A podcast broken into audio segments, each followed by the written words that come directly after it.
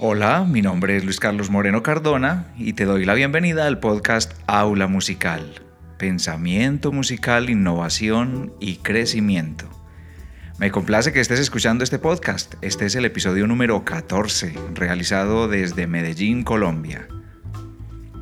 Para comunicarte conmigo, lo puedes hacer buscando mi nombre o con la palabra aula musical en la red social que prefieras y también a través del sitio web www.aulamusical.com. El tema de hoy está relacionado con los aspectos que debes tener en cuenta o que los tiene un artista o una agrupación musical para planear, organizar y llevar a cabo su concierto. Después del esfuerzo, la dedicación y el tiempo que demandan los ensayos, la preparación de las canciones, de la música, no queremos que algún pequeño detalle eche todo a perder. Por eso hay que asegurarse de revisar con detalle la lista de los pendientes. Es bueno tener una lista que se pueda verificar y que incluya todos aquellos aspectos que se deben tener en cuenta para disminuir al máximo los riesgos. Ser organizados facilita el desempeño de todas las personas involucradas y da más oportunidades de comodidad y de tener éxito. Los artistas pasan gran cantidad de horas tocando en bares y discotecas donde nadie les presta atención, amenizando en restaurantes en donde las personas se dedican a comer y a conversar entre ellos y el artista, aunque está tocando en vivo, no está siendo beneficiado por la atención de las personas presentes. Por otro lado, un concierto es una oportunidad especial para sentirse escuchados, una oportunidad donde los espectadores llegan a valorar los sonidos, los contrastes, eh, los arreglos, los detalles que cuidadosamente los artistas incluyen en sus interpretaciones musicales. Lo más gratificante para los artistas en el escenario es contar con espectadores receptivos, dispuestos a sumergirse en un viaje de sonidos y emociones.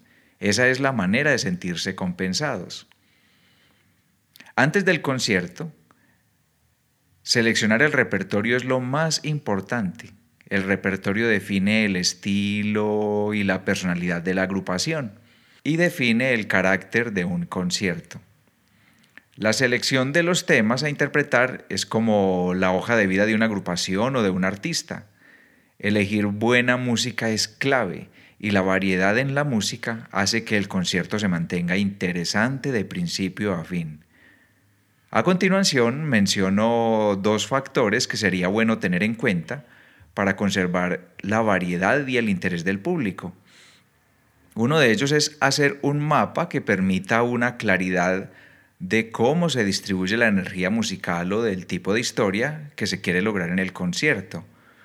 Puede empezar suave, llegar al clímax hacia la mitad del concierto y de nuevo, y de nuevo ir apaciguando los ánimos. También es muy común estratégicamente iniciar con una obra contundente que de inicio eufóricamente como diciendo hola, acá estamos con todas las ganas y la vamos a pasar muy bien. El otro eh, aspecto sería seleccionar el orden de las canciones estratégicamente, teniendo en cuenta también, además de lo anterior, que es la distribución de la energía a lo largo del concierto, es los tipos de compás, el tempo de cada una de las obras, la dinámica, los estilos, y que esto aporte al primer aspecto. Vamos rumbo al concierto. ¿Qué tendremos en cuenta? Los requerimientos humanos. Muchas veces los integrantes de agrupaciones tienen compromisos en otras instituciones, ya sea por estudio o trabajo, y antes de emprender el trámite de fijar una fecha para el concierto, se debe estudiar la disposición de los permisos de los integrantes. Este aspecto se hace aún más relevante si los integrantes de la agrupación son menores de edad para los cuales se debe gestionar por escrito autorizaciones de padres de familia y los trámites de permisos en las instituciones educativas. En este caso, es recomendable incluir uno o dos padres de familia que acompañen la delegación y que también tengan unas funciones asignadas como grupo de apoyo. En lo relacionado a los recursos humanos es importante definir quién se encarga de los aspectos tecnológicos, quién se encarga de la parte de audio, de iluminación, cuántos ayudantes se requieren y el tiempo que estos requieren para tener todo listo. Es importante hacer una lista de verificación con detalles de horarios y necesidades, cuántas personas estarán encargadas del ingreso de las personas y si el método a aplicar es ya sea verificando los nombres en una lista de preinscritos o de reservaciones, quien se encarga de acomodar los invitados especiales o las reservas protocolarias. En este caso, me refiero a patrocinadores, familiares, socios del proyecto musical. El tiempo. Cuando se fija una fecha y una hora para realizar el espectáculo, debe considerarse los tiempos previos que son necesarios para la instalación de la parte técnica, la hora de ingreso del público, el tipo de actividades de interacción de los artistas con el público, en qué momento se hace la toma de fotos, firma de autógrafos, entrevistas. El uso de los espacios. A la hora de elegir el tipo de escenario, se debe considerar si el público estará sentado o estará de pie. Esto determina la altura del escenario, en qué lugar de la parte trasera se dispondrán los alimentos y bebidas para los artistas, el lugar dentro del recinto en el cual se expondrán las camisetas, los discos físicos para la venta, afiches, recordatorios. De acuerdo al tipo de espectáculo, hay que definir cuidadosamente el tipo de decoración y el uso de la iluminación que más coincida con el ambiente que quieras crear. Es importante también que los artistas o el equipo técnico se encargue de verificar previamente los requerimientos del lugar para lograr que éste cumpla las condiciones acústicas. Con respecto a la parte administrativa, si la presentación musical hace parte de un convenio o contrato, es importante tener en cuenta que todos los aspectos queden claros entre las partes. Tener la tranquilidad de haber pensado en todos los detalles, definir responsabilidades de parte de los artistas y cuáles responsabilidades corren por, por parte del organizador. Según el recinto, según el escenario, las características del evento, hay unos permisos que se deben gestionar y una documentación que se debe reunir. Permisos de los administradores del espacio público, pago de impuestos, derechos de autor, permisos em, relacionados con primeros auxilios, bomberos y los que exijan las autoridades públicas de la zona donde se realiza el espectáculo. Con respecto a los seguros, es importante que todos los participantes del grupo de artistas o del equipo logístico estén asegurados. Para esto se puede adquirir pólizas que cubren durante el día en el que se realiza el evento. De esta manera, se tiene una especie de respaldo contra robo, daños o lesiones personales. Sobre el programa de mano, es importante incluir el compositor, el arreglista de cada una de las piezas musicales, incluir los nombres del instrumento solista destacado en cada una de las obras, incluir una lista completa con los nombres de los artistas involucrados, agradecimientos al personal extra que colabora o interviene para la realización del evento, e imprimir el material con mucha anticipación al día en que vas a realizar el concierto. La difusión se debe planear también con mucha anticipación las estrategias que se usarán para difundir y promover el evento, realizar contactos con medios escritos, eh, canales de difusión por internet, estaciones de radio locales y con cualquier otro medio que pueda incluir el evento en sus calendarios. Lo más importante es saberse enfocar en los medios que estén dirigidos al tipo de público al que quieres invitar. Con respecto a las entradas, los aspectos a considerar son de qué manera se distribuye la boletería o cualquier otro medio que vayas a usar como control para el ingreso de las personas.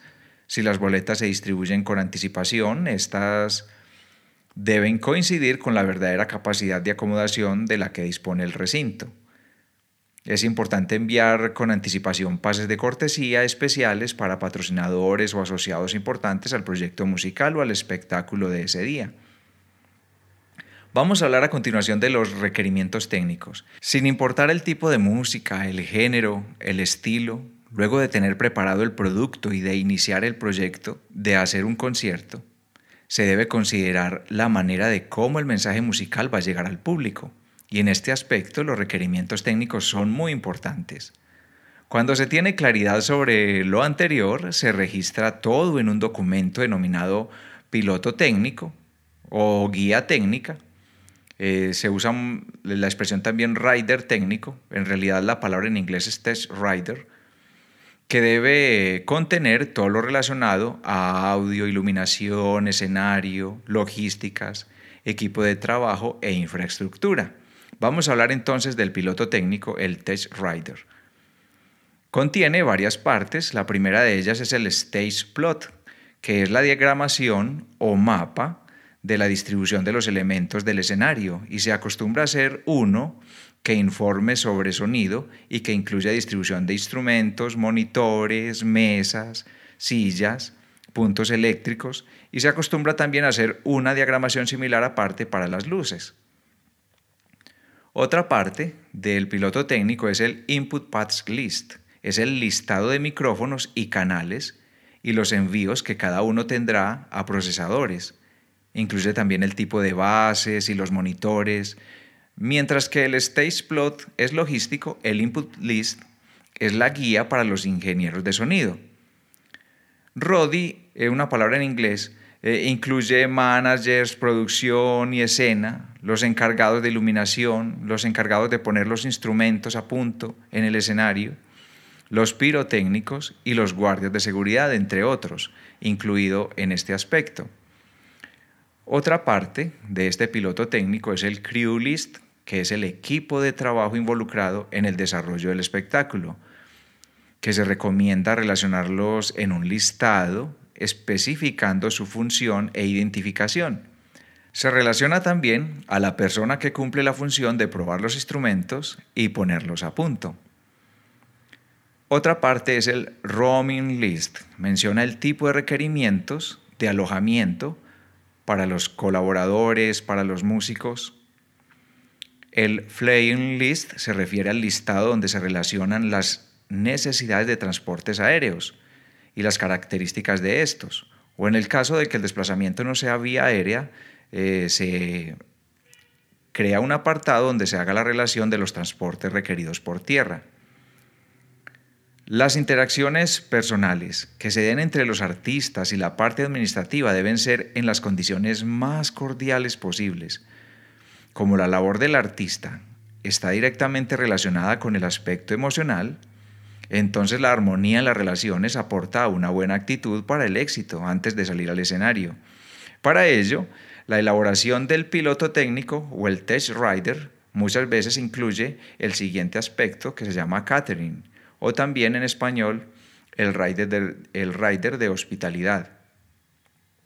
Se relaciona en este listado los requerimientos relacionados con alimentación, refrigerios, hidratación, en este se especifican lugares y horarios, momentos para atender a la prensa, eh, horario para eh, las diferentes sesiones de trabajo, firmas de autógrafos. Para los organizadores de un evento debería ser importante pensar en la parte personal y emocional de los artistas, eh, procurarles un sabor de hogar, ya sea a través de las comodidades necesarias para adecuar sus equipos, sus instrumentos, y a través de la concertación de la hidratación y la alimentación. Por eso este apartado se debe incluir dentro de la elaboración de este piloto. Un concierto, por pequeño que sea o por complejo, no hay reglas cuando se trata de montar un buen espectáculo. La clave está en la comunicación entre todas las partes involucradas, desde el aspecto administrativo, el logístico y el musical. A continuación, vamos con el backline. Incluye los requerimientos técnicos para los músicos en tarima. Amplificadores de bajo, de guitarra, pedaleras, los enchufes eléctricos, los cables de extensión necesarios para la energía eléctrica, instrumentos tales como batería, si se requiere, todo esto debe ir especificado. Bases para instrumentos, atriles, mesas, sillas. Y el front line que se refiere a lo conocido con la sigla PA, que viene del inglés Public Address System, que incluye la especificación de todo lo requerido para dirigir el sonido al público. Entonces, la línea que separa el backline del frontline inicia con los micrófonos, eh, la polaridad requerida en cada uno de ellos, la mesa de mezcla, tener la claridad sobre cuántos canales se necesitan, qué tipo de funciones de los procesadores dinámicos o de tiempo se necesitan, qué tipo de monitoreo y el campo sonoro que se requiere para los espectadores o amplificación en general. Durante el espectáculo, conectarse con el público. Al público le gusta conocer qué es lo que hay detrás de la música, del artista, y un concierto es una oportunidad directa entre el artista y su público. Se siente bien cuando el artista permite a través de un espectáculo que podamos entrar al interior de sus canciones, de las inspiraciones o motivaciones o lo que le está sucediendo en su vida. Eso aporta a la conexión que se puede llegar a tener durante el espectáculo. Se requiere de parte de los artistas una actitud cordial hacia los organizadores y hacia el público, a quien el artista debe hacer sentir parte importante dentro del logro de sus satisfacciones y progreso. Es bueno que durante el concierto haya momentos en los cuales se le hace preguntas al público, en que se le hace preguntas a solicitudes sobre canciones, la oportunidad para que el público exprese en tiempo real la reacción o apreciación sobre alguna de las canciones o sobre la última producción. Estos canales de comunicación directos fortalecen la cercanía entre el público y el artista.